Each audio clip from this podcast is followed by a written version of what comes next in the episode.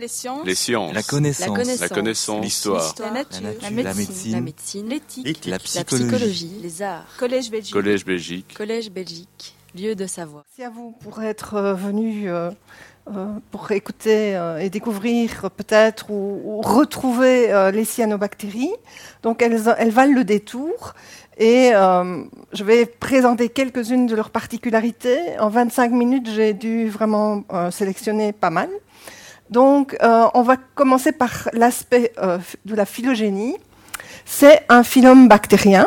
Donc, si vous avez euh, ici l'arbre de tous les êtres vivants, basé sur une molécule qu'on appelle l'ARN ribosomique de la petite sous-unité, en rouge les eucaryotes, en vert les archées, en bleu les bactéries. Et donc, on voit clairement les cyanobactéries sont un phylum euh, bactérien. Et pourtant, jusque dans les années 70, on les a considérés comme euh, des algues. Euh, et donc, comme montre ce dessin, tu es une algue comme nous. On l'appelait algue bleue cyanophycée. Mais évidemment, les recherches ont évolué et des bactériologistes très connus comme Roger Yves Stanier euh, ont abouti à la conclusion assez évidente que c'était euh, euh, des prokaryotes et donc ça devait être traité comme des bactéries. Donc ici, on a la petite E. coli qui lui dit, elle est assez perturbée, mais tu dois me croire, tu es une bactérie, tu n'es pas une algue. Donc voilà, on a une cyanobactérie. Donc ça fait des problèmes parce que en fait, on continue à les traiter des fois comme des algues ou comme des bactéries, et donc on peut imaginer que ça crée une espèce de schizophrénie au niveau de l'organisme. Alors, quand on regarde les faits, donc ce sont vraiment des prokaryotes qui ont inventé la photosynthèse ox- oxygénique. Euh, ici, euh, une euh, photo en ultrastructure d'une euh, donc c'est une unicellulaire assez simple. On voit une paroi de type bactérien où il y a du peptidoglycane. Euh, on voit des membranes euh, euh, thylakoïdes qui sont en fait les membranes où se passe la photosynthèse un peu partout. Le DNA est au milieu du cytoplasme puisque c'est un prokaryote, il n'y a pas de noyau. Et il y a toutes sortes de granules de réserve. Alors, euh, je vais passer maintenant un peu à la morphologie parce qu'elles ont une diversité qui est absolument unique dans le monde bactérien, justement. Donc, euh, on va voir que euh, sont, elles peuvent être simples, mais elles peuvent être très complexes à l'intérieur du- d'un même phylum. Donc, on peut trouver cinq grands types et on en a fait des sections qui sont utilisées aussi bien au niveau de la taxonomie botanique que euh, bactériologique, puisque vous voyez que c'est ce qui est repris dans le Burgess Manual, qui est en fait l'espèce de Bible des taxonomistes bactériens. Donc il y a cinq sections qu'on va voir plus en détail euh, maintenant. Donc la toute première, ce sont les unicellulaires simples, qui sont soit isolées, soit en colonie. Euh, donc ici, elles, elles sont, elles viennent de se diviser, elles restent par quatre, mais euh, après, c'est quatre le maximum. Mais par contre, on peut avoir, comme les mérismopédiens, c'est des plaques, elles sont plates, hein, des colonies plates, et où les cellules s'ordonnent comme un pavement. Euh, donc ici, c'est une autre forme euh, de colonie, Snowella, qu'on peut trouver dans nos étangs, euh, où les cellules sont en périphérie, à l'extrémité de petites branches de mucilage. Le mucilage ici est coloré pour qu'on le voit, hein, puisque sinon il est transparent, avec du bleu de, méthylène. Donc c'est une forme de colonie quand même assez sophistiquée, je vais dire. Et au niveau des tailles, par exemple, si un OTC, vous voyez, c'est une échelle de 10 microns, donc elle est euh, vraiment euh, de taille importante. À côté de ça, on, va voir qu'on a des toutes petites. Euh, la section 2, ce sont des unicellulaires coloniales euh, qui, font des, euh, qui peuvent se, se diviser dans, les deux plans et qui font ce qu'on appelle des endospores, c'est-à-dire que à l'intérieur d'une cellule mère, elle se divise, puis elle se divise, elle se divise, etc. Et à la fin, elle se retrouve avec des toutes petites cellules. À un moment donné, la cellule mère se rompt et relargue ses endospores dans le milieu. Donc c'est ce qu'on voit ici avec une Staniera. Euh, on voit ici les endospores à l'intérieur de la cellule mère et probablement ici qu'elles viennent d'être larguées dans, le milieu. La section 3, donc on avance, on, tombe maintenant dans, dans la euh, multicellularité et ce sont des filaments. Donc euh, des filaments qui peuvent être droits ou spiralés. Il y a toutes sortes de, dispositions dans l'espace. Euh, des formes de cellules plus ou moins carrées, mais de plus en plus aplaties euh, au fur et à mesure que le, diamètre augmente.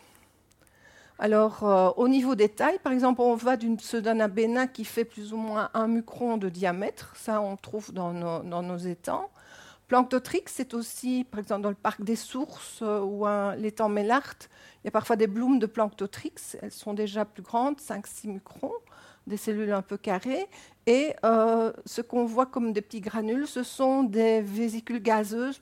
ici, je ne vais pas parler trop de, ça, mais ce sont des petites bouées qui leur permettent de monter et descendre dans la euh, colonne d'eau. Et euh, ici, alors, on a des monstres de 15-20 microns de diamètre, des, des oscillatoria que vous voyez là. Alors maintenant, on va passer à, la section 4. Les sections 4 et 5 ont une euh, caractéristique qui est la présence de cellules différenciées. Donc moi, quand on parle de cellules différenciées, je pensais à l'embryologie, hein, une cellule euh, souche qui devient soit du nerf, soit de la peau, etc. Mais chez les prokaryotes, on a euh, une, une, différenciation cellulaire, des cellules qui commencent leur vie comme une cellule normale, et puis qui, au fil du temps, suite à des réarrangements génétiques, vont devenir autre chose. Donc c'est le cas des akinètes et des hétérocystes. On va voir un, peu, un peu, plus euh, euh, en détail. Euh, L'hétérocyste, d'abord, euh, est né d'une contradiction en fait, métabolique entre la fixation de l'azote de l'atmosphère, il y a 78% d'azote dans cette atmosphère que nous respirons, mais nous ne savons rien en faire. Par contre, les prokaryotes peuvent fixer euh, cet azote. Mais l'enzyme qui réalise l'opération, la nitrogénase, est inactivée par l'oxygène. Donc vous imaginez, si vous êtes un organisme photosynthétique qui euh, produit de l'oxygène, ça veut dire que vous ne pouvez pas faire euh, la, fixation d'azote atmosphérique dans la même cellule, en tout cas. Donc certaines cyanos ont trouvé un moyen de résoudre le problème en séparant dans le temps. Donc pendant la nuit, elles fixent l'azote, pendant la journée, quand il y a du soleil, elles fixent euh, le CO2 et elles font la photosynthèse qui libère l'oxygène. Mais ici, elles ont carrément inventé donc, ces hétérocystes qui sont des cellules différenciées qu'on voit en ultrastructure ici. En fait, elles ont perdu le photosystème 2, c'est celui euh, qui justement euh, produit l'oxygène. Elles, gardent encore un, photosystème 1. Euh, donc du coup, elles sont beaucoup plus pâles, il y a moins de pigments. Elles se sont munies d'une paroi de glycolipides épaisse de façon à ce que l'oxygène ne sache pas trop bien rentrer. Et si jamais il rentre, il va être respiré. Donc elles ont une respiration très, très, très bonne, très performante. Et donc euh, c'est vraiment quelque chose d'unique euh, dans l'évolution. Alors on remarque quand même que c'est un processus qui prend beaucoup d'énergie. Il faut 16 ATP euh, par mole de N2. Et donc toutes les cellules ne vont pas se transformer en hétérocystes. Au contraire, il va y avoir un certain espacement et qui sera régulé en fait par le besoin en, composés azotés. S'il y a du nitrate dans le milieu, il y aura beaucoup moins d'hétérocystes. Alors les akinètes, eux, c'est quelque chose de différent. Ce sont des spores de résistance. Donc on voit une paroi assez euh, épaisse, plein de granules, et euh, donc les voilà ici ils vont se différencier quand les conditions deviennent défavorables. Donc on, peut imaginer à l'automne, par exemple, euh, les organismes sentent que les jours ralentissent, la température diminue.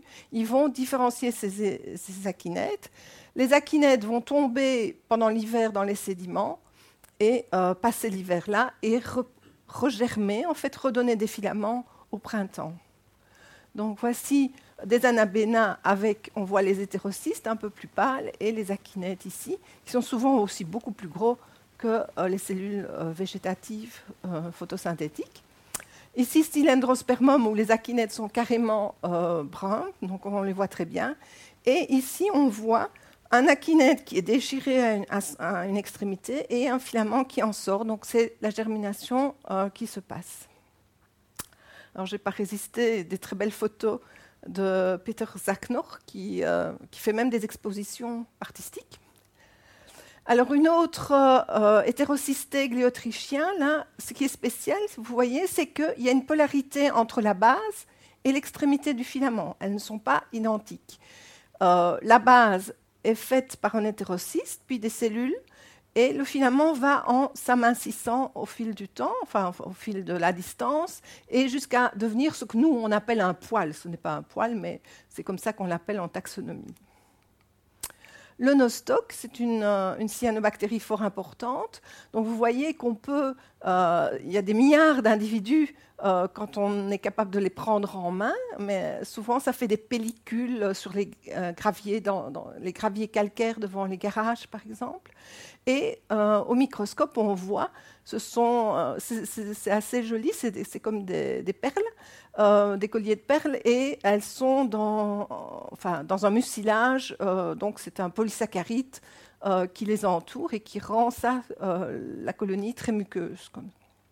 Et alors le top du top au niveau de la sophistication morphologique, ce sont les cyanos de la section 5 elles, ont vraiment des vraies ramifications, c'est-à-dire que les cellules peuvent se diviser dans ce plan euh, longitudinal et permettre de faire euh, des vraies ramifications. Et voilà, euh, Apalosiphone, un, de ces exemples là.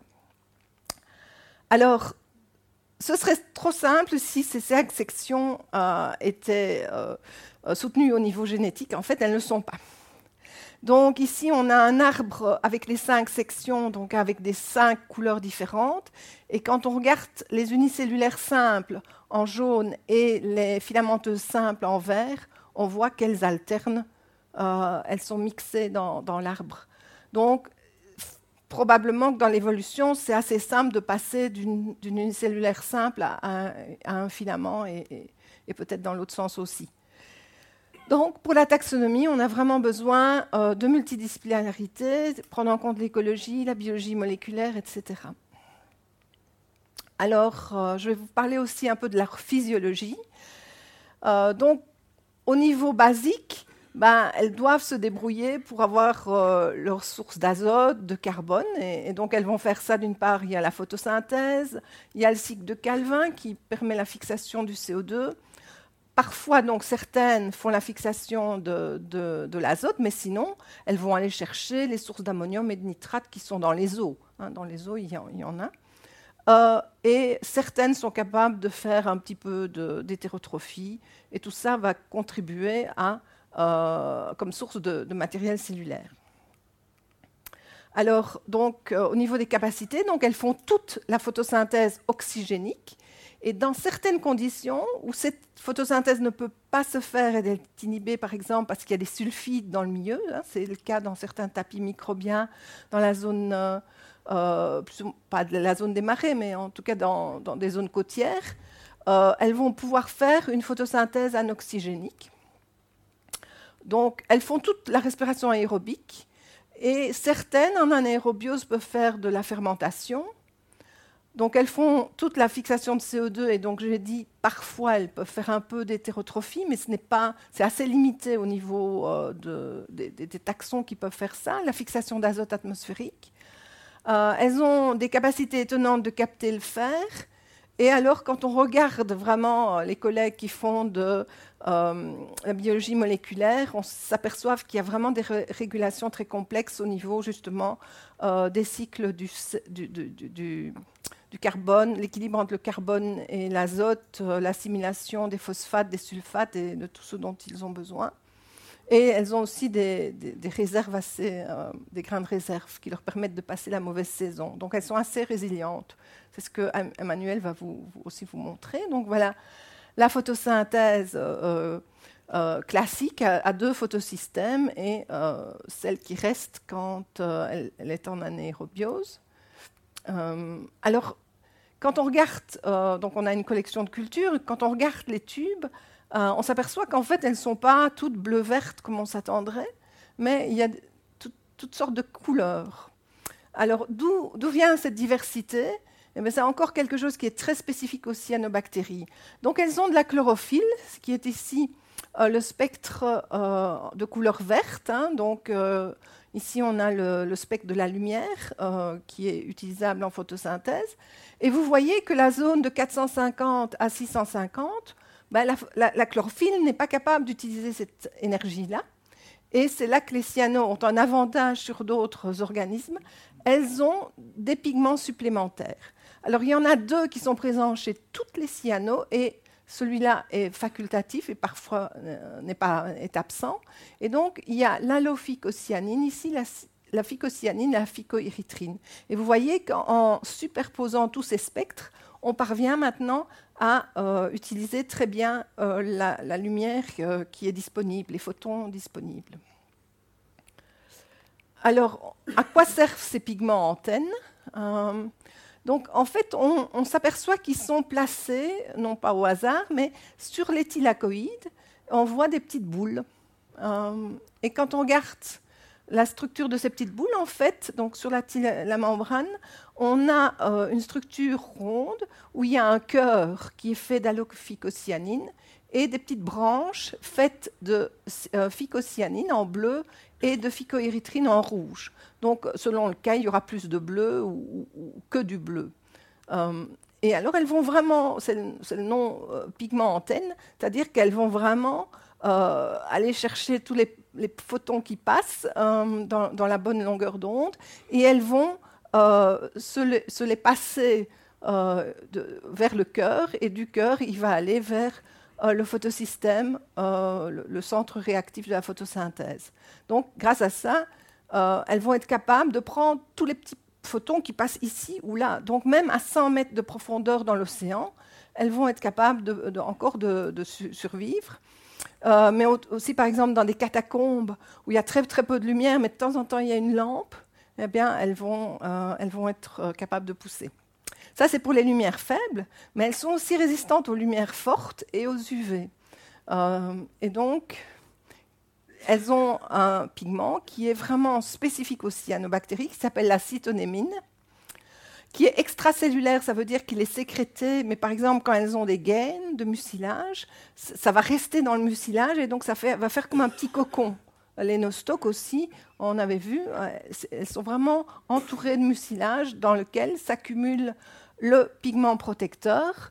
Euh, quand on fait son spectre d'absorbance, ici, ça va de 200 à 500, on voit que c'est euh, l'absorbance euh, par rapport aux UV. Et ça donne, quand on regarde au microscope, une couleur noire ou brune dans les gaines autour des filaments ou des organismes.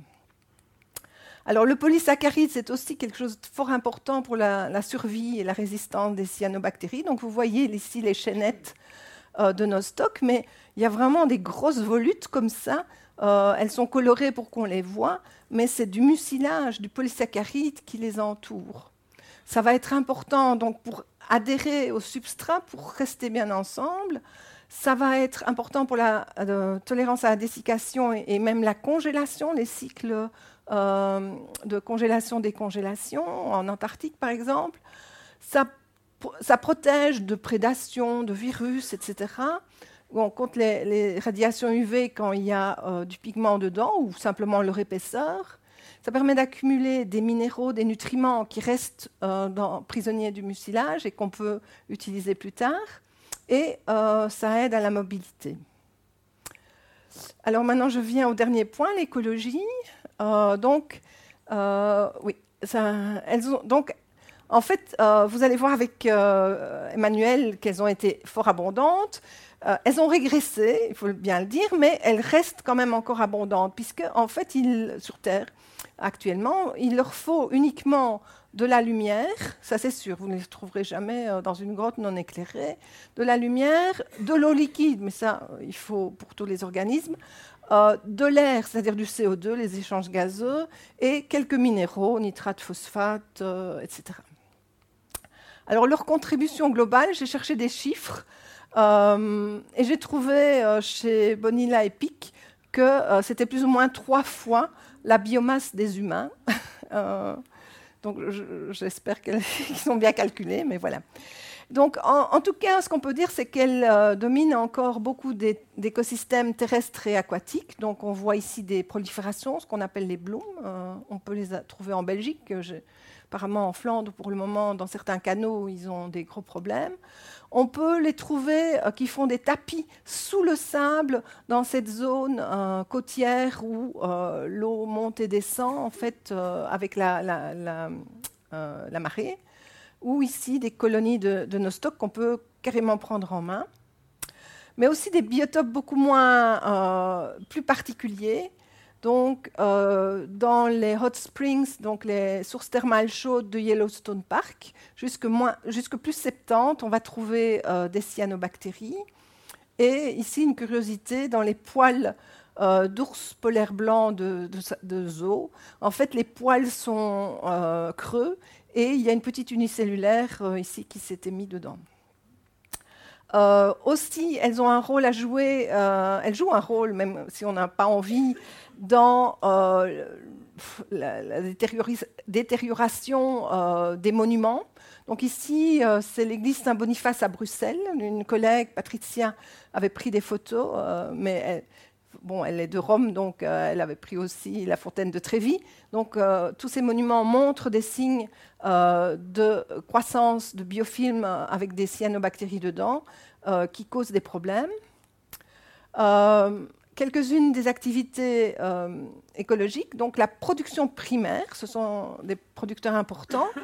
Quand on sait que 50% de la production primaire de la Terre est réalisée dans les océans et que les dix océans sont peuplés par, euh, en tout cas la fraction picoplanctonique, donc de moins de 2 microns, par des cyanobactéries appelées Prochlorococcus et Synechococcus. Donc vous voyez ici euh, Prochlorococcus 0,6 microns de diamètre, euh, Synechococcus 1 micron, et donc c'est pratiquement c'est très difficile à photographier. Euh, mais ils atteignent des densités énormes de 1 milliard de cellules par millilitre. Et donc, à la fin, vu la masse d'eau que ça représente, ils finissent par être une, composante très importante de la production d'oxygène mondiale. Et au niveau de la production d'azote, ici, on a par exemple une euh, euh, cyanobactérie filamenteuse tropicale, Trichodesmium, qui fixe l'azote et fait aussi des blooms donc, dans certaines régions. Alors là, c'est plutôt la mer Rouge, etc. Euh, dans les régions arides, c'est très important. Les cyanobactéries, grâce à leur, euh, mucus, etc., contribuent à faire ce qu'on appelle les croûtes biologiques, biological soil crust. Alors, le mot croûte, c'est pas très joli, mais bon, voilà, c'est la traduction. Et ça, ces croûtes, vous voyez, font vraiment une espèce de couche. Hein, j'ai un collègue qui a appelé ça la sensitive skin of the earth, donc c'est la, la peau sensible de la terre. Euh, et qui sont très importantes pour euh, le contrôle de l'érosion. Évidemment, si elle n'était pas là, le vent euh, déplacerait les sols. La rétention de l'eau, quand il pleut par hasard, ça ne s'écoule pas grâce à ça. Et donc la santé du sol, je vais dire, dans les régions arides. Mais elles sont évidemment très fragiles, d'où cet écriteau. Ne marchez pas dessus parce que vous ne les voyez pas, vous ne vous rendez pas compte, mais restez sur les sentiers et épargnez ces croûtes. Alors, les cyanos, d'une manière générale, sont des championnes pour les symbioses. je ne pense pas qu'il y ait aucun groupe qui soit aussi euh, promiscuous, euh, comme on dit en anglais.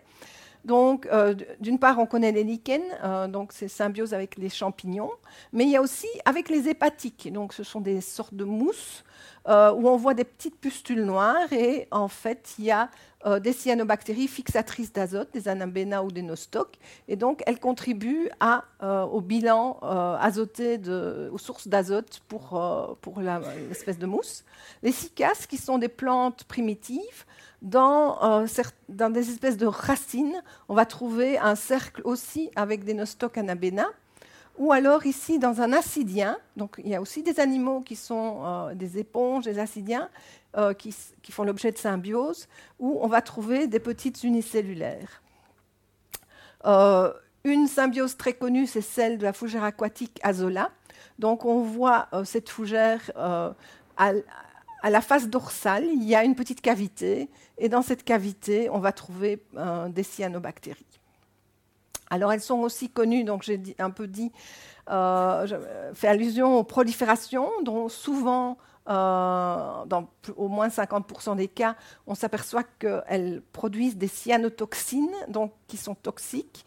Mais c'est un, en fait, elles servent, moi je dis, de sentinelle, c'est-à-dire qu'elles montrent qu'il y a une eutrophisation et que euh, cette, euh, cette, richesse en nitrate et phosphate va leur permettre d'exploser et de faire, de, de, constituer un danger pour la santé euh, bon, ce n'est pas nécessairement humain parce qu'on ne va pas nécessairement aller prendre de l'eau là, mais euh, évidemment, les animaux n'ont pas euh, nos réflexes.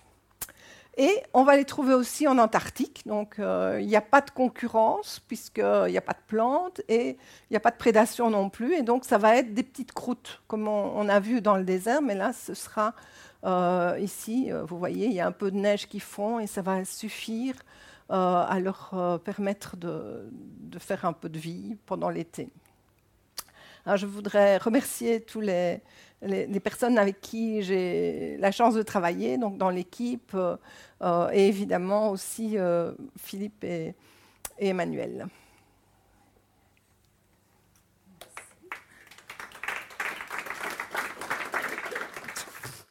Donc moi, je vais vous parler maintenant des... Maintenant qu'on sait ce que c'est une cyanobactérie, vous voyez qu'elles sont super diversifiées, qu'elles ont un rôle important. Je vais vous parler maintenant de, leur évolution et de l'impact qu'elles ont eu sur l'évolution de la vie et de la Terre. Et donc on peut se poser deux grandes questions, mais quand est-ce qu'elles sont apparues sur notre planète et comment on peut retracer leur évolution au cours du temps? Et puis on parlera ensuite de leur impact. Alors, euh, Annick vous a montré un, arbre où on voit les trois domaines de la vie, les eucaryotes, les archées et les bactéries. Donc nous, on est, on est là, c'est une petite branche, dans un petit groupe finalement. On a l'impression qu'on domine le monde, mais au niveau biologique, on n'est pas grand-chose. Et les bactéries, vous voyez, elles sont super diversifiées. Les cyanobactéries sont là. Alors je remontre ça juste pour vous dire que la vie déjà très diversifiée et dominée par les prokaryotes. Et qu'en plus, les cyanobactéries sont des bactéries assez complexes. Euh, euh, Annick vient de nous en parler. Et ce ne sont pas les premières formes de vie qui sont apparues sur la planète, ni les premières bactéries. Il y a toute une série de bactéries qui sont diversifiées avant elles.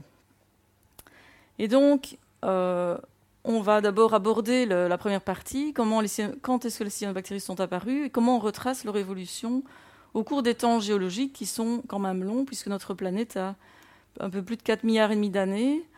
Et au début de sa formation, elle ressemble à ça, une espèce de boule de magma. Et maintenant, elle ressemble à ça. Si on la regarde par satellite, on peut voir toutes ces zones vertes et bleu pâle où, euh, les, cyanobactéries et autres organismes photosynthétiques sont très actifs. Donc on a une planète où il y a beaucoup de liquide et beaucoup de vie verte. Et ce qu'on se demande, donc, c'est comment tout ça est arrivé et comment on est passé de ça à ça. Alors, pour retracer l'histoire, ben, il faut des roches, il faut retracer des, restes fossiles de ces cyanobactéries, puisqu'elles sont apparues il y a très longtemps. Et donc on va euh, dans des endroits de la Terre qui préservent très bien ces roches, ces roches qui préservent l'histoire à la fois de la Terre et de la vie. Alors on a euh, des défis au fait de retracer cette histoire qui est très longue. Euh, les processus géologiques vont effacer les roches, effacer toute une partie de l'archive géologique. Il y a différents processus comme les rivières, la formation de chaînes de montagnes, euh, l'érosion de, falaises ou d'érosion par le vent, toutes sortes de processus qui font que la roche qu'on observe aujourd'hui, qu'on peut étudier, c'est juste un petit fragment de l'histoire de la planète. On n'a pas tout gardé. Et ces roches qui contiennent des traces de vie, ben, beaucoup sont, ont disparu.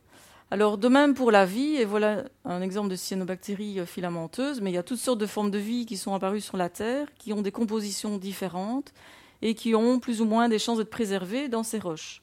Donc, à la fois, il nous manque des roches. Vous n'entendez plus Ah si, voilà. Je ne peux pas jouer avec ça.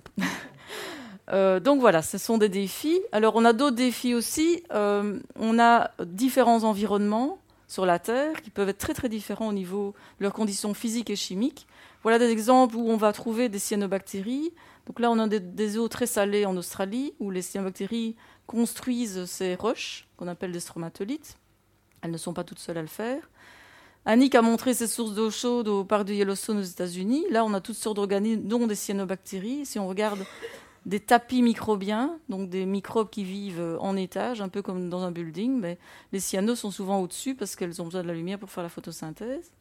En Antarctique, Annick en a parlé aussi, on a des cyanobactéries qui peuvent même faire la photosynthèse à travers la glace dans le fond des lacs. Et à la mer du Nord aussi, il n'y a pas besoin d'aller dans des endroits si exotiques. Euh, on peut aussi avoir des tapis microbiens qui contiennent des cyanobactéries. Et donc tous ces milieux sont très différents et vont préserver de façon différente des restes fossilisés, ces cyanobactéries, de façon différente. Donc c'est intéressant d'étudier ces milieux pour savoir quelles traces on peut trouver dans les roches anciennes. Alors en plus, dans tous les processus géologiques qui vont un peu effacer les traces de vie, euh, il y a euh, des processus qui vont chauffer ou écraser les roches et parfois effacer complètement les fossiles qu'elles contiennent éventuellement.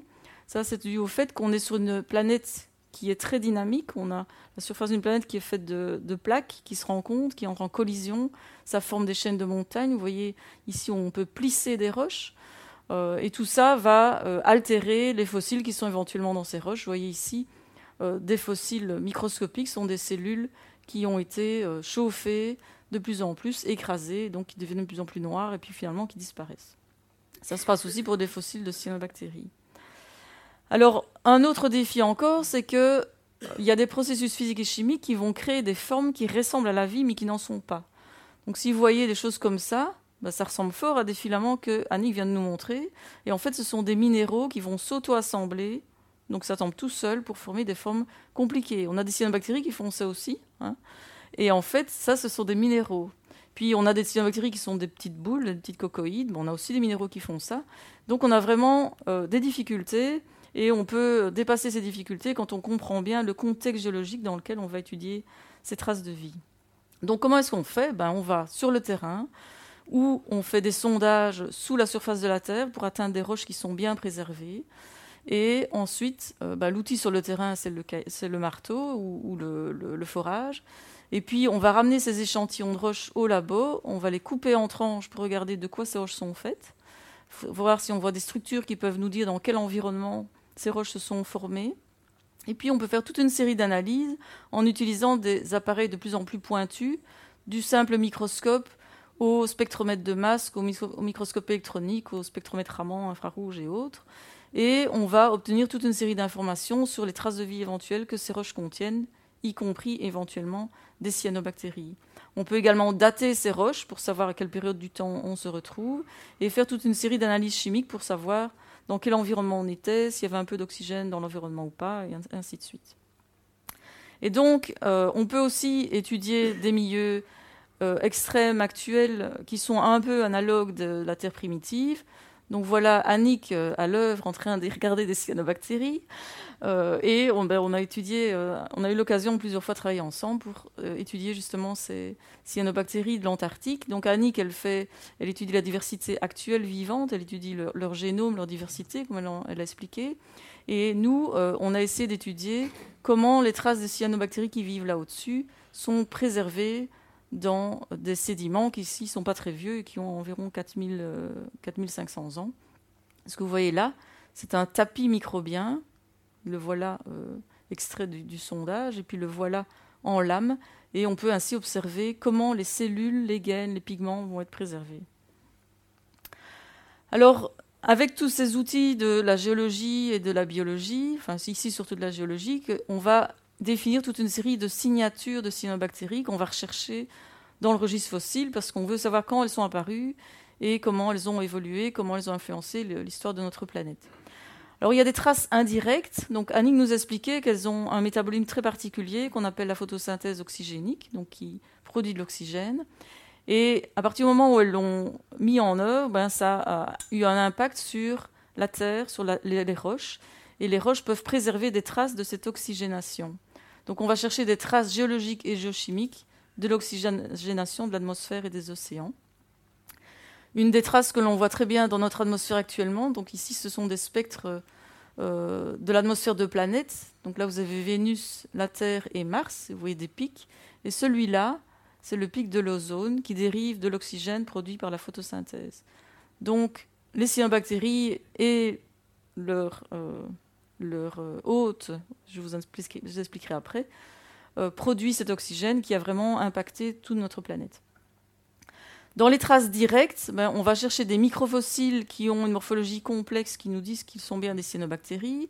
Ils doivent être préservés dans des habitats de cyanobactéries, donc des habitats où il y a de la lumière. On cherche aussi des molécules fossiles qu'on appelle des biomarqueurs, qui sont uniques et qui vont nous indiquer qu'on est en présence de cyanobactéries. Donc ça peut être des pigments, Annick nous en a parlé aussi, des pigments, ou des lipides, et leurs signatures isotopiques, donc des, signatures chimiques spécifiques associées à ces molécules. Et puis enfin, on va aussi chercher des structures rocheuses qui sont construites par les cyanobactéries, comme les fameux euh, stromatolites. Alors, avec tous ces outils de géologie, on sait dire que la Terre était habitable depuis 4,3 milliards d'années. Donc ça veut dire qu'il y avait de l'eau liquide, il y avait une atmosphère, il y avait des minéraux, des roches, un peu de terre émergée, il y avait une activité, donc c'est possible que la vie soit apparue à ce moment-là, on n'en sait rien, donc ça nous donne un âge maximum pour les cyanobactéries qui ne sont pas les premières formes de vie. Hein. Donc elles sont apparues après ça. Aujourd'hui, la Terre est comme ça, donc elle est très verte. Je vous ai montré tout à l'heure le spectre de la chlorophylle sur toute la planète. Donc on a plein de végétation. Et là, dans tout ça, se cachent des cyanobactéries. Dans, les plantes, on a ce qu'on appelle des chloroplastes, qui sont des cyanobactéries domestiquées au cours de l'évolution. Donc tout ça, en fait, c'est contrôlé par les cyanobactéries, finalement. On a aussi des structures rocheuses dans la nature actuelle qui sont construites aussi par les cyanobactéries. Et de nouveau, voilà le spectre de l'atmosphère où on voit leur effet. Et donc on peut se demander comment on est passé de ça à ça, qu'est-ce qui s'est passé et quand est-ce que ça s'est passé. Alors, ici, ça va être un petit peu technique, je ne vais pas tout vous détailler, mais on peut utiliser, observer les roches et des détails dans les roches pour détecter quand cette oxygénation a affecté notre planète. Alors, vous voyez ici, euh, on regarde les roches et on voit qu'il s'est passé quelque chose à partir de 2 milliards 400 millions d'années. Donc GA, c'est gigayear, ça veut dire milliards d'années. Avant 2 milliards 400 millions d'années, on trouve des roches qu'on ne trouve plus après. On trouve par exemple de la pyrite. La pyrite, ce sont ces petits minéraux euh, dorés qu'on appelle l'or des fous. Quand vous mettez de la pyrite en présence d'oxygène, ça s'oxyde très fort. Si vous n'avez pas d'oxygène dans l'atmosphère, dans les rivières, dans l'eau, la pyrite, bah, elle va être transportée par les rivières, elle va former des petits galets arrondis, elle va pas être oxydée, elle va pouvoir être déposée plus loin. Ça, c'est déjà un signe qu'on peut trouver dans les roches anciennes voilà un autre, un conglomérat avec des galets aussi qui n'ont pas été oxydés. On a aussi des dépôts dans l'eau profonde, euh, des, dépôts très riches en fer, qui ne se forment que lorsqu'on n'a pas d'oxygène dans l'atmosphère. Après, euh, après 2 400 euh, millions d'années, on trouve des paléosols, donc des sols anciens avec du fer oxydé. Le fer oxydé, il ne peut plus être transporté par l'eau, il reste sur place. Donc ces fameuses euh, formations de fer disparaissent. On a des grands dépôts de, roches qui correspondent à des dunes éoliennes, des dunes de désert qui sont oxydées. Tout ça nous dit que, et d'autres signes encore, qu'il s'est passé quelque chose à 2 milliards 4. Et on a appelé ça le GOE, le Great Oxygenation Event, donc le grand événement d'oxygénation de la Terre. Parce qu'on voit vraiment un changement au niveau planétaire. Alors, le changement est un peu plus compliqué qu'on ne le pense. Donc voilà le fameux GOE. Donc on a une augmentation du taux d'oxygène dans l'atmosphère. Donc ça c'est le taux d'aujourd'hui. Ça c'est le taux euh, avant 2 milliards et puis il augmente un petit peu. Mais vous voyez qu'il y a des pics. En fait, quand on fait, des analyses plus poussées de certains éléments chimiques qui répondent très fort au taux d'oxygénation de l'eau ou de l'atmosphère, ben on va voir que l'augmentation ne s'est pas faite de façon progressive. Il y a eu des, montées et des descentes de concentration en oxygène. Et c'est encore un domaine sur lequel beaucoup de, géologues travaillent.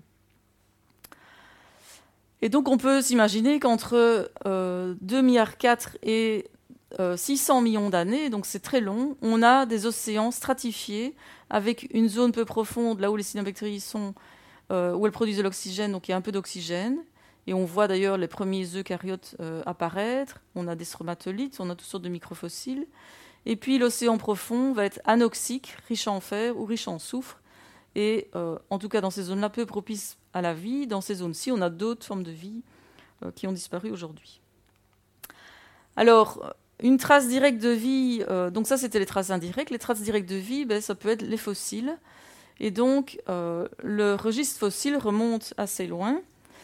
Euh, excusez-moi, je suis en train de m'étrangler avec mon écharpe. Je vais l'enlever, ce sera plus facile. Voilà.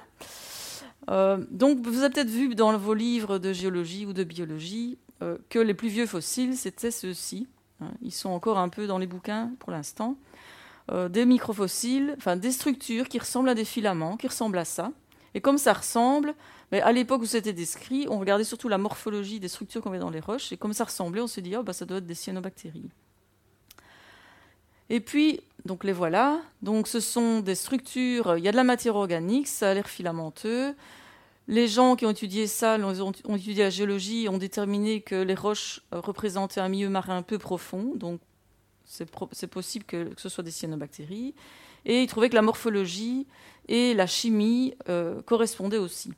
Et puis il y a d'autres personnes qui sont retournées sur le terrain, qui ont rééchantillonné, qui se sont dit mais en fait, là, on a illustré que les plus belles formes, mais en fait, les formes sont très irrégulières.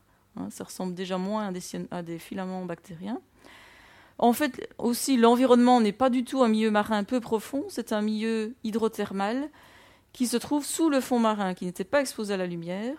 Et en plus, dans des conditions comme ça hydrothermales, on peut former de la matière organique et des signaux chimiques qui imitent la vie mais qui n'en sont pas.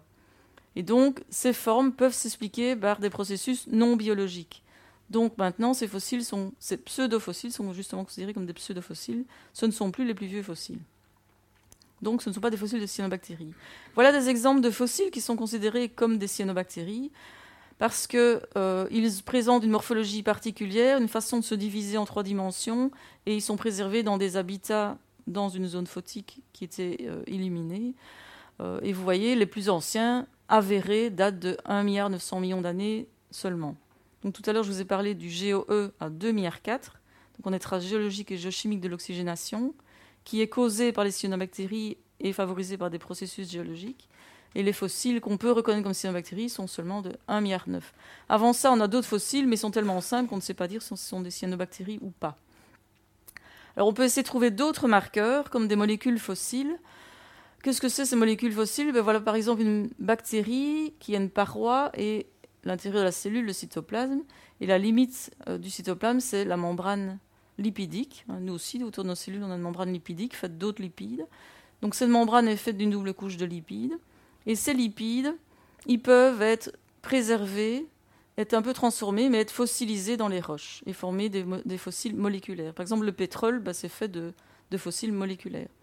On peut les analyser, ces fossiles moléculaires, et on trouve que les plus anciens lipides de cyanobactéries, mais qui sont aussi produits par d'autres bactéries, datent de 1,6 milliard d'années environ. Et très récemment, on a participé à une étude qui a montré des pigments fossiles de cyanobactéries qui datent de 1,1 milliard millions d'années. Et cette étude montre qu'en plus, les cyanobactéries étaient euh, des producteurs primaires les plus importants dans les océans à cette époque-là. Annick a parlé de leur rôle dans la nature actuelle, mais dans le passé aussi, elles ont eu un rôle très important comme producteurs primaires. Alors, euh, on est toujours euh, intéressé à trouver de nouveaux marqueurs pour les cyanobactéries. Et donc, c'est ce qu'on fait. Ça, c'est une étude qu'on a fait justement avec Annick dans ces sondages de l'Antarctique. On essaie de savoir comment les cyanobactéries qui vivent dans le milieu, on le sait grâce à Annick, on connaît leur diversité, quelles traces ils vont laisser dans des sédiments qui ne sont pas très vieux. Et donc, on fait ça pour après essayer de retrouver ces traces dans des roches plus anciennes. Et donc, vous voyez, on peut utiliser toutes sortes de techniques que je ne vais pas détailler ici, mais ce que vous voyez là, c'est un tapis de cyanobactéries avec de, des roches, euh, de la matière organique riche en pigments, des carbonates. On est dans un milieu où il n'y a pas de carbonate, mais les cyanobactéries aident à précipiter des carbonates.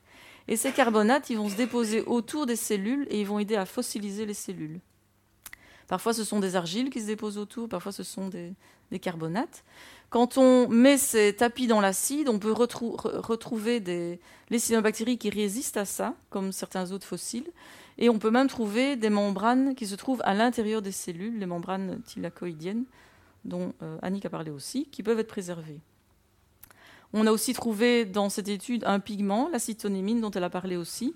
Donc, euh, c'est euh, une des premières études qui montre que ce pigment peut être fossilisé dans certaines conditions. Alors on fait aussi d'autres études, et ça c'est un projet qu'on a commencé aussi avec Annick et qu'on continue avec Philippe dans le cadre du projet Puma qui est financé par, euh, par l'ULG, par l'ULiège, pardon, changer de nom.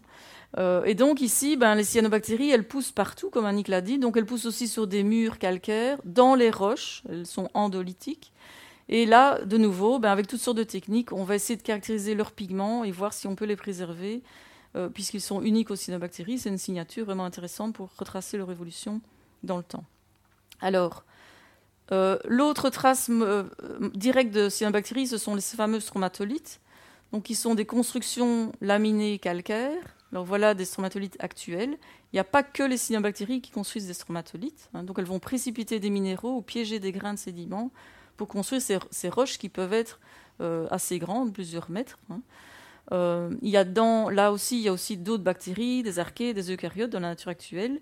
Et il n'est pas dit du tout que les cyanobactéries dans les premiers stromatolites, que, les, premiers stromatolites étaient construits par des cyanobactéries. Les voilà, les premiers stromatolites, vous voyez, ils sont tout petits. Ils datent d'environ 3 milliards et demi d'années, donc on voit qu'ils sont aussi laminés, calcaires, mais ils ont été très transformés, et on ne trouve pas de traces de cyanobactéries dans ces stromatolites. Donc, au cours du temps, on a toujours des stromatolites. Ceux-là, ils sont vraiment géants. Vous voyez les personnes ici, en Afrique du Sud, c'est vraiment, ça peut être très très grand, un stromatolite. Ici, on en a d'autres qui font des branches, un peu comme des coraux. Hein. Quand l'eau est calme, ben, on va avoir des formes plus, fragiles. Ici, on est en Russie. Les, cyanobactéries aiment aussi les milieux qui ne sont pas calcaires. Elles vont aussi former des structures qu'on peut retracer dans le registre géologique. On appelle ça des MIS. Donc, ce sont des, des structures sédimentaires induites par les microbes ou des tapis microbiens. Donc, revoilà notre tapis de la mer du Nord, une structure laminée. Ces tapis vont fixer les grains de sable et vont créer des structures en peau d'éléphant, vous voyez ces espèces de réseaux, qu'on voit ici sur une plage de 1 milliard d'années en Écosse. Si on met ce genre de, sédiments dans l'acide pour extraire la matière organique, ben, on peut voir ici des espèces de films euh, de polysaccharides avec euh, des filaments qui sont remplacés par la pyrite, mais qui sont très bien préservés. Donc c'est aussi une autre trace de cyanobactéries. Enfin là, justement, là, on ne sait pas si on a ces bactéries, on est en train de les étudier, euh, mais dans la nature actuelle, évidemment, on peut euh, étudier ce qu'elles font. Alors finalement, ben, j'arrive au bout de ma partie. Euh, on voit un peu comment on peut retracer l'évolution et l'apparition des cyanobactéries. Donc elles sont, on sait qu'elles sont déjà depuis au moins 2 milliards 400 millions d'années, et elles ont eu un impact, plusieurs impacts sur l'évolution de la Terre et de la vie. Sur la Terre, ben, elles ont oxygéné notre planète, donc elles ont complètement changé la chimie de l'océan et de l'atmosphère. Donc on est passé d'une atmosphère, un océan sans oxygène à une oxygénation variable, un océan stratifié pendant très longtemps, presque 2 milliards d'années, avec un peu d'oxygène en eau peu profonde et puis des océans noxiques, pour seulement arriver relativement récemment, il y a 600 millions d'années, ou même, plus, tôt, plus tard, je veux dire, à un océan plus ou moins euh, comme maintenant. Donc ça, c'est un premier impact. Deuxième impact, euh, les endosymbioses dont Annick a parlé sont très importantes au cours de l'évolution pour donner beaucoup de diversification. Et au cours de l'évolution, on a une cellule eucaryote ici qui a avalé une cyanobactérie mais qui ne l'a pas digérée. Et cette cyanobactérie est devenue un chloroplaste. Alors ça a donné naissance à toutes sortes d'algues, des algues rouges, des algues vertes, et puis on a eu d'autres endosymbioses successives où de nouveau un eucaryote a avalé l'eucaryote qui avait déjà un chloroplaste, et ainsi de suite. Et donc on a donné naissance à toute la diversité des organismes photosynthétiques eucaryotes qu'on connaît sur la Terre aujourd'hui. Et donc c'est quelque chose de phénoménal, mais ce sont grâce aux cyanobactéries que tout ça est arrivé. Alors quand est-ce que tout ça est arrivé? Ça c'est aussi un autre domaine de recherche dans lequel on est impliqué, l'évolution des eucaryotes et la datation de cette acquisition du plast. Alors l'âge minimum, ben, c'est 1 milliard 100 millions d'années. C'est l'âge de, fossiles qui sont interprétés comme des fossiles d'algues rouges, multicellulaires. Et donc ça s'est passé avant ça, bien sûr, puisque l'ancêtre multicellulaire était sans doute unicellulaire. Donc cette étape-là a au moins 1 milliard 100 millions d'années, et une étude récente suggère même qu'elle a 1 milliard 600 millions d'années. Une autre euh, conséquence euh, indirecte mais importante aussi, c'est euh, la diversification animale. Pour l'origine des animaux, on n'a pas besoin de beaucoup d'oxygène, mais pour la diversification d'animaux mobiles, on a besoin d'une certaine quantité. Les animaux sont des choses complexes avec des tissus, des organes, ils ont besoin d'une certaine quantité d'oxygène dans l'atmosphère. Et donc, voilà le résumé de l'évolution des animaux au précambrien. On a une origine sans doute vers 800 millions d'années et puis euh, les éponges qui apparaissent avant 635 millions d'années. Une étude très récente qui a fait beaucoup de bruit dans la presse, je ne sais pas si vous avez entendu parler de ça. On a trouvé des molécules fossiles associées à des fossiles macroscopiques de 558 millions d'années qui montrent que ce sont des animaux, un peu bizarres. Et puis euh, on trouve des embryons et puis des animaux macroscopiques qui font des squelettes, etc. Et donc, l'oxygénation, tout ça grâce finalement aux cyanobactéries. Finalement, nous, on est là grâce à elles aussi, euh, même si c'est par hasard, mais c'est arrivé.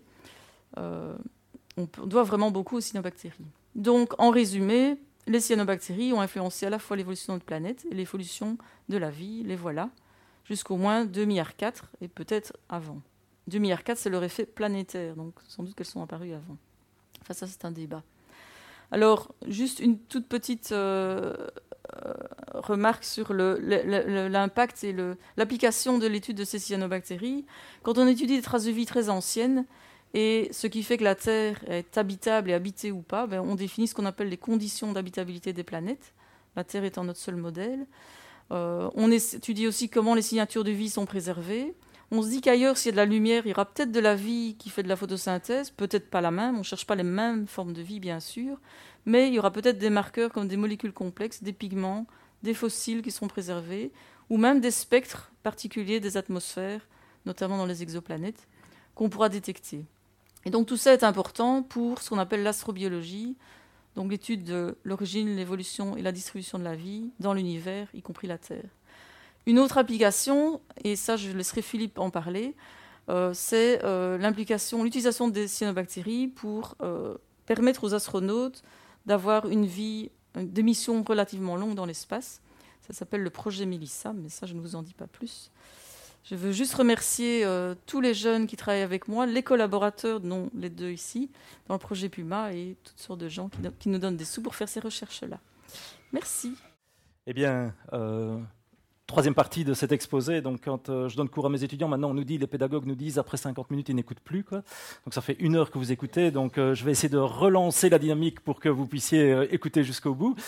moi, je vais parler essentiellement des applications des cyanobactéries. Et donc, je vous ai prévu, en fait, non pas une vue exhaustive, hein, mais j'ai pris quelques exemples avec les applications dans le domaine de l'agroalimentaire, de la chimie, de l'énergie, de la pharmacologie, cosmétologie. Puis ensuite, on regardera un petit peu quelles sont les techniques de culture qui permettent de multiplier euh, les cyanobactéries et les microalgues d'ailleurs d'une façon générale. Et puis on terminera par euh, quelques pistes de recherche et développement euh, actuelles dans le domaine. Alors on commence par l'agroalimentaire et je commence par vous parler de la star en fait des cyanobactéries, hein, puisque c'est Arthrospira platensis on n'a probablement jamais entendu parler d'elle, sauf que c'est la spiruline, et là par contre c'est un, nom qui vous dit quelque chose. Donc la spiruline, elle est consommée euh, depuis euh, des années un peu partout dans le monde. Euh, on en a trouvé du côté de l'Amérique du Sud. on sait qu'on la cultive, enfin en tout cas on la, on la consomme au Tchad. On sait aussi qu'en en Asie, notamment par exemple en Inde ici, elle est aussi utilisée. Et ça depuis certainement des siècles, peut-être même des millénaires. Pourquoi est-elle si intéressante? C'est parce qu'elle a une concentration en protéines et en protéines de bonne qualité, c'est-à-dire qui contiennent les acides aminés essentiels, qui peut être relativement élevée, dans certaines circonstances jusqu'à 70%. Elle contient aussi des vitamines, la provitamine A, la vitamine B12, des minéraux et aussi des acides gras essentiels. Et euh, elle n'était pas très connue en fait dans le milieu des pays euh, occidentalisés, occidentaux plutôt, euh, elle a commencé en fait à apparaître dans les années 70, euh, 1970, euh, notamment à cause de la crise pétrolière, parce qu'à l'époque on s'est dit tiens, il faudrait peut-être essayer de remplacer les protéines d'origine animale ou végétale qui vont consommer beaucoup d'énergie par des protéines peut-être euh, tout aussi bonnes entre guillemets et moins coûteuses en énergie. Et, de, surcroît, comme vous voyez ici sur le, graphique, on voit que la spiruline contient des pourcentages de protéines par rapport à sa matière sèche qui sont bien plus élevés que des produits végétaux comme le riz ou le soja, ou d'origine animale comme le lait ou la viande. Comme en plus on peut les produire avec des quantités d'énergie et des productions à l'hectare qui sont plus élevées, euh, c'était assez intéressant de développer cette spiruline. Alors, un professeur de l'université de Liège, le professeur Sironval, à l'époque, a même été jusqu'à développer en fait euh, sur le toit du bâtiment dans lequel on trouvait son laboratoire de recherche euh, un dispositif comme celui-ci, qui est en fait un plan incliné qui permet de faire la culture, notamment de la spiruline. Alors, euh, cette photo-là, je l'ai prise il y a quelques jours. Donc, en fait, le plan incliné fonctionne toujours. on ne l'utilise pas nécessairement pour produire de la spiruline spiruline, mais pour produire d'autres microalgues. Et donc l'idée, si vous voulez, c'était de faire circuler en fait sur une surface qui allait pouvoir du coup être en contact avec la lumière euh, du soleil, euh, du liquide contenant euh, la spiruline, avec en plus, on met des petits obstacles, comme vous voyez là, pour faire un effet de cascade et permettre comme ça un bon mélange et un bon transfert des gaz dans le dispositif. Alors, il a développé à l'époque, je me rappelle encore dans les années 80, les croquettes de, spiruline. C'était un vrai précurseur, en fait. en fait, à la fois un précurseur pour les pays occidentaux, et puis finalement quelque chose qui était connu depuis très longtemps partout ailleurs. Euh, mais finalement, ça ne s'est pas très très bien développé à l'époque, puisque après le choc pétrolier, finalement, le pétrole a diminué, et finalement, on s'est dit, bon, on va continuer comme si de rien n'était, euh, à produire des choses qui sont peut-être un peu moins, euh, un peu plus énergivores. la spiruline aujourd'hui, c'est quand même, ça compte ça progresse beaucoup ces dernières années. La production en 2013 était de 5000 tonnes. 23 pays en charge la production aujourd'hui et une grande partie est produite en Chine, plus de 50%. Euh, je lisais l'autre jour que je crois qu'à peu près sur les 10 dernières années, en France, euh, le nombre de sites de production euh, de, de, spiruline a été multiplié par 10. Quoi. Donc c'est quelque chose qui est en plein développement.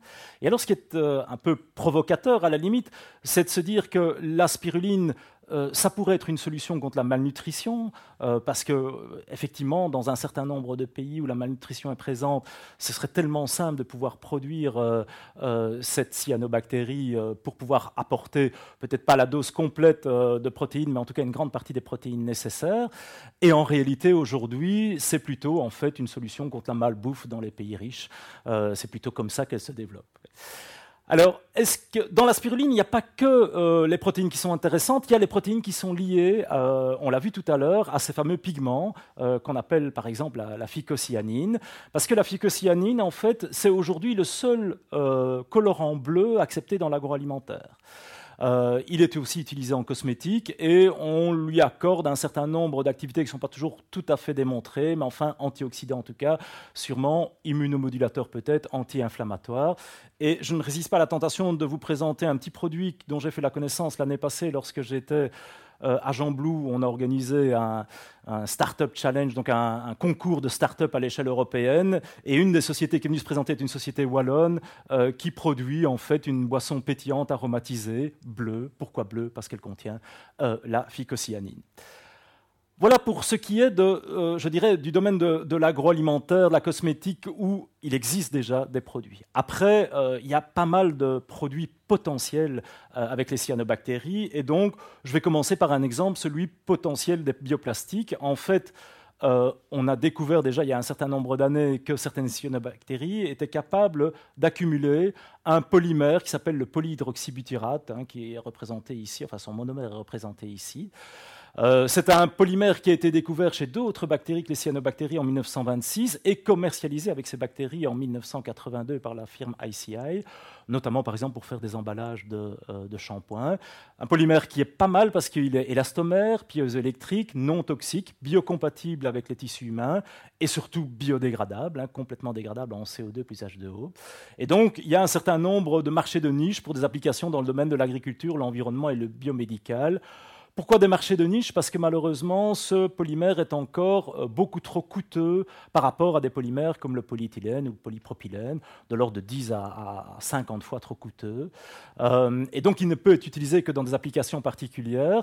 Et ce, malgré que les bactéries qui sont utilisées aujourd'hui pour le produire, vous le voyez ici, en fait, ont plus de 90% de leur matière sèche qui correspond au polymère. Donc, elles accumulent plus de 90% de la matière en interne qui correspond au polyhydroxybutyrate. Mais ce ne sont pas des cyanobactéries, et les cyanobactéries aujourd'hui, elles sont en ordre de grandeur de 5 à 20% euh, Donc si on pouvait booster en quelque sorte la production de ce PHB chez les cyanobactéries, sachant qu'elle serait un peu moins coûteuse à produire que cette bactérie-ci, on pourrait imaginer une réduction euh, du prix de revient euh, de ces bioplastiques.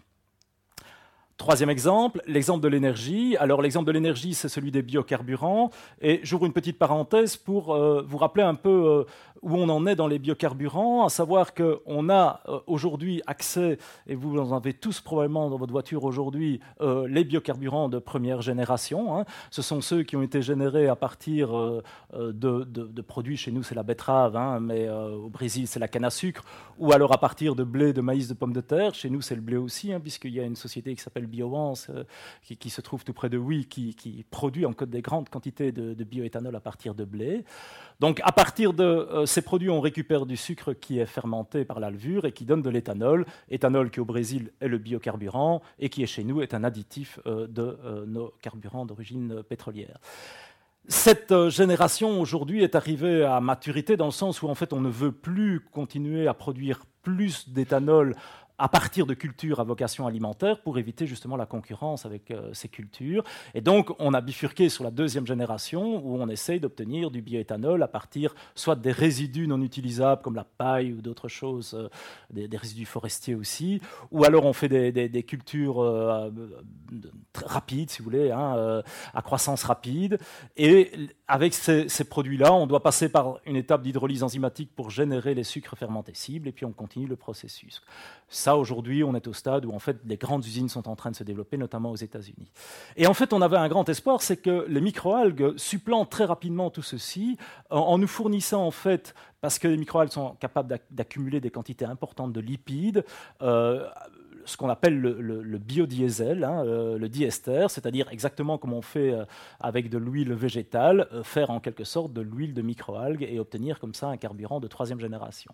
Aujourd'hui, ce, carburant-là est, loin d'être euh, optimalisé parce qu'il est encore beaucoup trop coûteux, donc il ne se développe pas encore à l'heure actuelle. Et ce n'est pas trop le cas des cyanobactéries parce qu'elles n'accumulent pas autant de lipides que d'autres euh, micro-organismes photosynthétiques. Par contre, une des propriétés intéressantes des cyanobactéries, c'est qu'elles possèdent des enzymes, des hydrogénases, qui permettent de faire de la production d'hydrogène. Et l'hydrogène, vous le savez, c'est aussi euh, un biocarburant du futur, donc c'est peut-être une application possible de ces cyanobactéries euh, dans les années à venir. Elles produisent aussi des terpènes, qui sont des métabolites secondaires. Euh, j'en parlerai un peu plus tard des métabolites secondaires, mais ici j'en parle simplement parce qu'ils peuvent être aussi des additifs intéressants à ajouter à notre euh, à, nos sources de carburant actuelles. Enfin, dernier secteur que je voulais envisager avec vous, c'est celui de la pharmacologie et de la euh, cosmétologie, avec la production justement des métabolites secondaires. Alors, qu'est-ce qu'on entend par métabolites secondaires? En fait, dans une cellule, vous avez les métabolites primaires qui servent en fait à euh, la croissance du micro-organisme, donc ils sont indispensables pour la croissance. Les métabolites secondaires sont ceux que la cellule va se mettre à produire, la bactérie ou champignon, peu importe, va se mettre à produire quand il est dans des conditions un peu difficiles. Donc quand il est dans des conditions de stress, quand il y a moins de nutriments qui sont disponibles, peut-être quand il doit aussi se protéger par exemple des UV. Et donc euh, ces métabolites secondaires vont permettre en fait à la cellule de résister au stress en question ou par exemple, lorsqu'elle rentre en compétition avec d'autres pour avoir accès à des nutriments, d'éliminer les compétiteurs. Et c'est comme ça qu'on a découvert, notamment par exemple la pénicilline, hein, un antibiotique produit par Penicillium, qui est un exemple d'un métabolite secondaire produit par un champignon. Eh bien, chez les cyanobactéries, on a aussi trouvé un certain nombre de métabolites secondaires qui ont des activités antimicrobiennes antioxydantes. Et puis, on en parlait tout à l'heure, il y en a malheureusement qui ont des activités toxiques, hein, comme la microcystine. Donc, elles ne sont pas toutes des, activités qui peuvent servir en pharmacologie ou en cosmétologie, mais un certain nombre présentent de l'intérêt.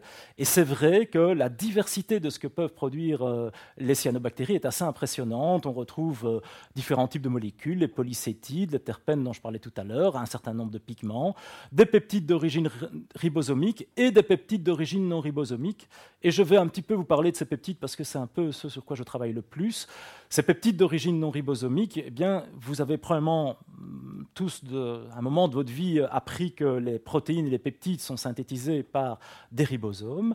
Donc, euh, la, voie traditionnelle, c'est euh, on a un gène euh, qui est transcrit en fait en un ARN messager, lequel est traduit en protéines. Cette traduction se fait dans un organite qui s'appelle le ribosome. C'est ce qu'on appelle la voie ribosomique. Eh bien, il existe un un autre mécanisme de biosynthèse de peptides qu'on appelle la voie non ribosomique et qui se fait à l'aide de synthétase qu'on appelle non-ribosomal peptide synthétase ou NRPS en abrégé, et qui sont des protéines de très très grande taille, euh, qui sont multi-enzymatiques et qui sont capables euh, de synthétiser des peptides contenant jusqu'à 500 monomères différents, pas à l'intérieur du même peptide, hein, mais elles ont accès en fait à 500 monomères. Et quand vous savez que la la synthèse des protéines utilise 20 acides aminés protéogéniques. Vous voyez déjà la différence de biodiversité de structures qu'on peut espérer. À cela s'ajoute en fait que euh, ça peut être des structures cycliques ou branchées. Et donc, on a donc derrière des molécules qui possèdent une grande biodiversité d'activité biologique. On retrouve des antimicrobiens, des immunomodulateurs, des anticancéreux. Juste deux exemples. La pénicilline, dont je parlais déjà tout à l'heure, est en fait son, précurseur et synthétisé par ce mécanisme. Et euh, la cyclosporine, qui est une molécule qui est utilisée contre le rejet de grève depuis des années euh, au niveau pharmaceutique, euh, est en fait un immunomodulateur synthétisé par ce mécanisme. Alors, un petit mot juste brièvement comment ça fonctionne. Euh, voici un exemple, si vous voulez, fictif, entre guillemets, d'une protéine multi-enzymatique euh, de type NRPS. En fait, ces protéines peuvent facilement être divisées en modules. Chaque module a la responsabilité d'incorporer un acide aminé, un monomère, dans le peptide qui va être fabriqué. Donc ici, je vous ai schématisé une protéine avec cinq modules, donc ça va nous faire un pentapeptide, un peptide avec cinq acides aminés. Dans chacun de ces modules, on retrouve des domaines, c'est-à-dire des activités enzymatiques différentes. Donc en fait, chaque boule ici correspond à une activité enzymatique, et donc c'est assez surprenant de voir comme ça des protéines qui contiennent autant d'activités enzymatiques différentes. Et en fait, ce qui va se passer, c'est que la boule A, en fait, on l'appelle le domaine d'adénylation, on la retrouve dans chaque module, elle va reconnaître spécifiquement un acide aminé et elle va lui donner de l'énergie en le faisant réagir avec de l'ATP. Ensuite, euh, la boule T, qu'on appelle le domaine de thiolation, va fixer en fait chacun de ces acides aminés dans chacun des modules. Et les boules C que vous voyez là, qui s'appellent des domaines de condensation, en vont catalyser les réactions de formation de liaisons peptidiques entre les acides aminés jusqu'à obtenir le pentapeptide qui va être libéré grâce à l'action de la dernière boule, la thioestérase, et qui va donner éventuellement un peptide cyclisé qui va être largué. Alors, les études sur la synthèse peptidique d'origine non ribosomique euh, ont explosé de façon exponentielle depuis les années 90. Hein. ça, c'est un peu le relevé du nombre de publications dans le domaine année par année jusqu'à 2015. Euh, et donc, avec des collègues de l'Université de Lille, euh, où j'ai travaillé pendant une petite quinzaine d'années, on a mis au point en fait euh, une banque de données qui rassemble toutes les molécules, ou en tout cas une grande partie des molécules qui sont synthétisées par ce mécanisme. Et quand on interroge cette banque de données concernant les cyanobactéries, eh bien, on observe que plus de 10% des molécules de type NRPS qui sont fabriqués par des, bactéries ou des champignons le sont en fait par des cyanobactéries. Donc c'est vraiment des euh, bactéries qui ont une richesse de production de métabolites secondaires extrêmement intéressante. Alors, comment va-t-on cultiver en fait euh, ces micro-organismes et quelles sont les difficultés qu'on va rencontrer si on veut les produire en quantité importante? Premier élément, il faut fournir évidemment la lumière hein, pour avoir l'énergie, je vais en parler après parce que c'est la plus grosse difficulté, et les nutriments qui sont nécessaires pour fabriquer tous les éléments qui sont à l'intérieur de toutes les molécules qui sont à l'intérieur de la cellule.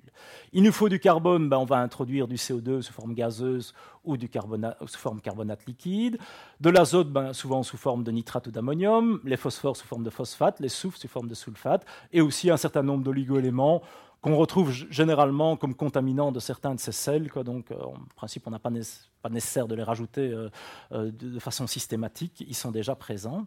Et pour savoir les quantités que l'on va ajouter, eh bien, on procède avec une technique un peu particulière, c'est-à-dire qu'on récupère la cyanobactérie que l'on veut produire, on fait ce qu'on appelle une analyse élémentaire, c'est-à-dire qu'on va déterminer dans la cyanobactérie quel est le pourcentage de carbone, d'hydrogène, d'azote, d'oxygène, de soufre et de phosphore par différentes techniques.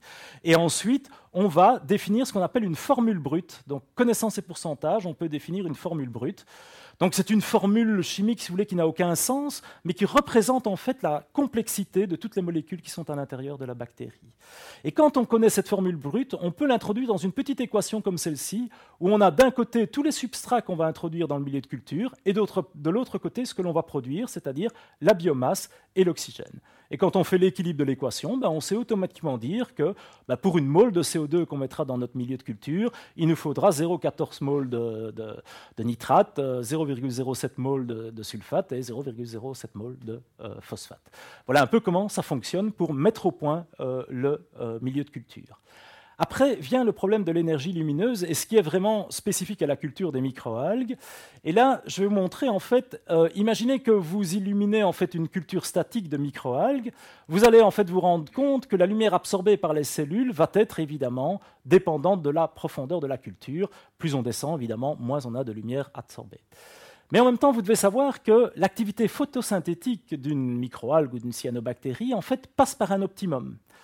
Et donc, lorsqu'on est dans la zone qui est ici, en fait, on est dans une zone où, en fait, bah, si on remonte vers la surface, on a de plus en plus d'activité photosynthétique jusqu'à atteindre l'optimum qui est ici. Quand on dépasse cet optimum, en fait, on se trouve euh, lié à un problème de, de photoinhibition. Donc ça veut dire que quand j'éclaire euh, des, cellules pour les mettre en croissance, euh, elles vont être sensibles à un éclairage qui est trop puissant, trop important. Donc il faut que je veille à ce que mes cellules ne soient pas euh, amenées à être trop souvent ou trop longtemps en contact avec la lumière directe qu'on retrouve à la surface. Et donc il faut que j'introduise un système de mélange en fait pour faire en sorte que les bactéries qui sont au fond et qui n'ont pas de lumière puissent en récupérer, mais qu'elles ne restent pas en contact trop longtemps avec la lumière de façon à ne pas être euh, inhibé. Et ça, c'est un peu toute la dimension du travail de l'ingénieur, de réussir à designer correctement le bioréacteur pour maximiser ce, euh, ce transfert de l'énergie lumineuse. Mais j'ai un obstacle supplémentaire, c'est qu'en fait, ces micro-organismes ils sont sensibles au mélange hydrodynamique. C'est-à-dire que si je mets en place, par exemple, un système de pompe très euh, violent, qui a ce qu'on appelle des forces de cisaillement très importantes, je vais en fait cisailler en fait mes, cellules et je vais euh, les, les, tuer, ou en tout cas les endommager gravement. Et donc, il faut que je trouve un système de mélange relativement doux qui permet aux micro-organismes de se retrouver quand même à la surface et permettent comme ça d'optimiser euh, le transfert de la lumière.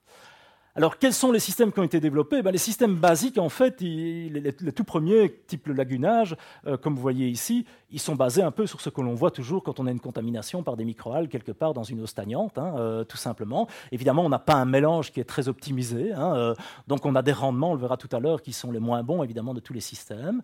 Après, on a développé toujours en système ouvert ce qu'on appelle des raceways, avec une roue à OBC qui va permettre justement de faire le mélange et d'introduire un mouvement dans le dispositif donc ça permet justement aux cellules de se retrouver en surface et en profondeur progressivement, et, aussi de, favoriser les transferts de gaz. Ça, c'est pour des micro-organismes pour lesquels on peut faire ça à ciel ouvert, c'est-à-dire où on ne risque pas de contamination trop importante par un autre micro-organisme euh, de l'environnement. Donc c'est possible lorsque le micro-organisme, par exemple, se développe à un pH très alcalin, comme c'est le cas de, la spiruline. Ou sinon, après, on va passer à ce qu'on appelle les photobioréacteurs. Là, on est dans un environnement confiné. Euh, on peut avoir des photobioréacteurs qui sont de simples sacs comme ceci ou de simples cylindres ici, où en fait l'agitation à l'intérieur va être provoquée parce qu'on va faire euh, en fait buller du gaz, du CO2 à l'intérieur du dispositif, et c'est ce, bullage qui va en fait euh, amener les cellules à se retrouver régulièrement à la surface euh, du cylindre ou du sac ici et prendre la dose de lumière qui est nécessaire. Mais les techniques les plus optimisées sont les techniques où en fait on va réduire l'épaisseur en quelque sorte du liquide en utilisant des systèmes tubulaires ou des systèmes plans comme ceci pour maximiser en fait cette logique de transfert de lumière. Alors voilà, pour vous donner une idée un peu, les productivités surfaciques, donc par unité de surface, que l'on peut espérer avoir en biomasse par hectare et par an selon les procédés utilisés. C'est une échelle logarithmique ici, hein, voyez, qui va de 1 à 1000. Et en fait, euh, on voit la lagune ici, qui est évidemment le système le moins performant. On retrouve ici les raceways qui sont euh, effectivement déjà beaucoup plus performants que la lagune. Au passage, vous voyez la productivité obtenue pour une culture euh, de plantes terrestres. Hein. donc vous voyez bien qu'avec les raceways, on est déjà au-delà de, cette productivité. Et on augmente encore très fort la productivité lorsque l'on passe à des photobioréacteurs, soit à éclairage externe, soit à éclairage interne. Quelles sont alors les pistes de développement euh, que l'on peut voir aujourd'hui? Alors là, il y en a toute une série. Moi, j'en ai sélectionné un peu en fonction de ce que nous faisons, nous, euh, clairement. Mais aussi, je vous ai prévu deux pistes un peu originales euh, en fin d'exposé. alors d'abord, je vous disais tout à l'heure, les métabolites secondaires, c'est une richesse particulière de, des cyanobactéries. Donc, un objectif, c'est d'essayer d'aller faire ce qu'on appelle de la recherche à haut débit, du screening à haut débit de cyanobactéries productrices d'un grand nombre de différents métabolites secondaires.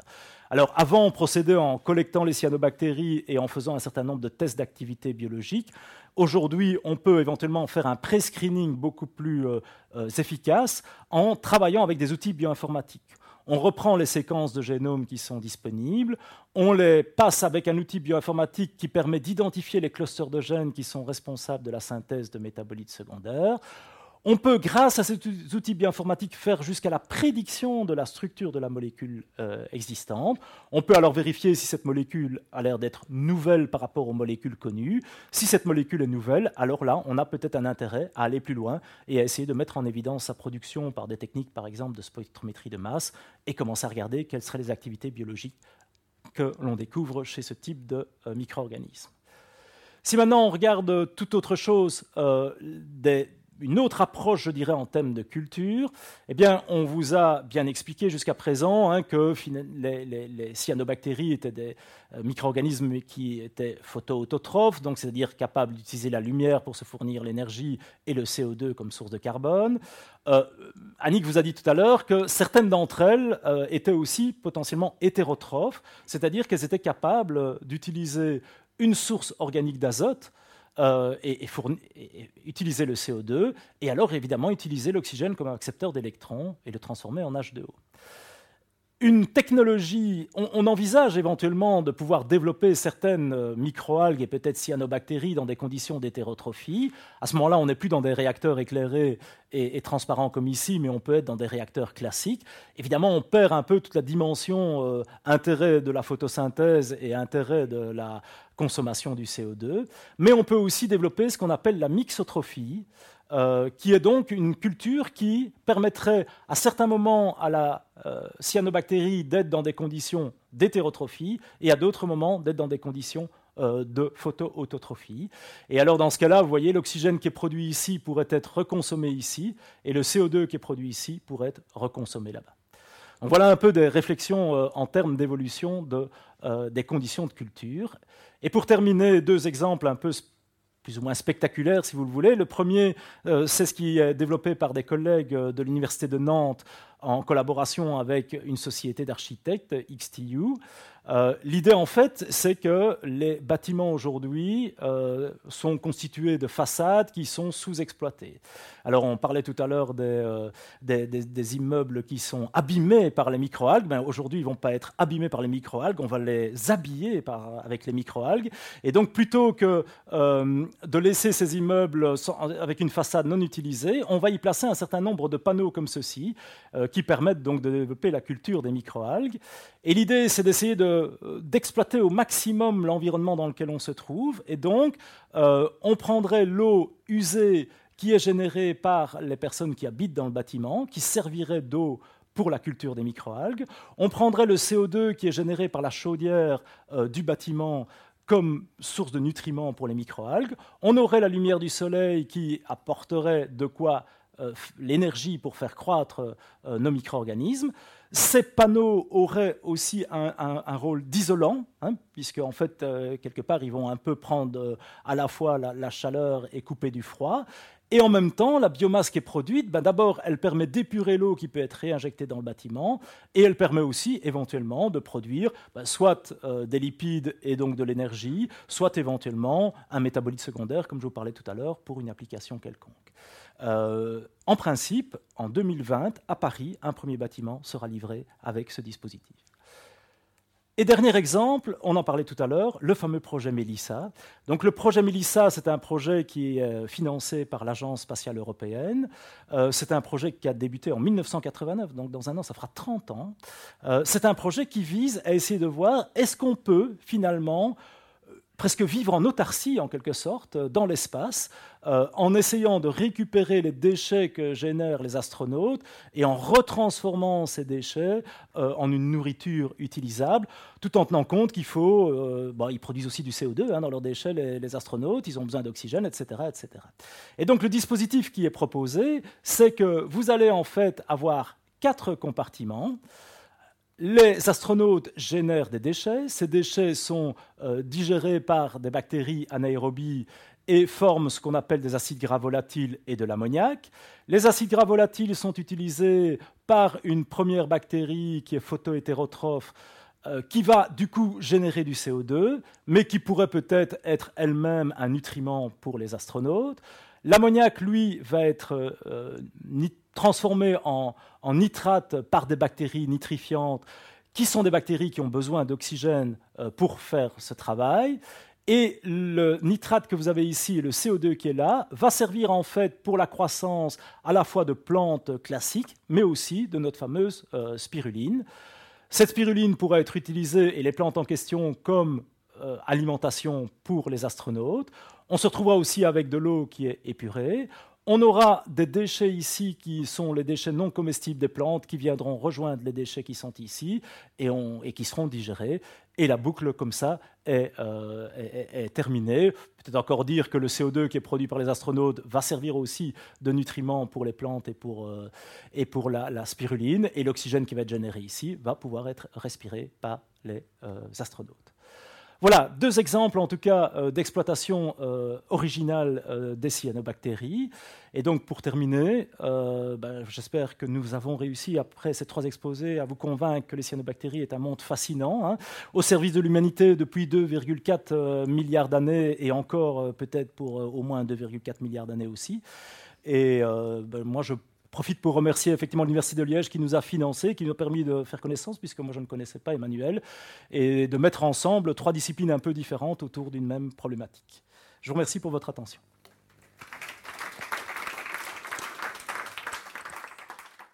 Les sciences. Les sciences. La connaissance. La connaissance. L'histoire. La, nature. La, médecine. L'éthique. La psychologie. Les arts. Collège Belgique. Collège Belgique. Collège Belgique. Lieu de savoir.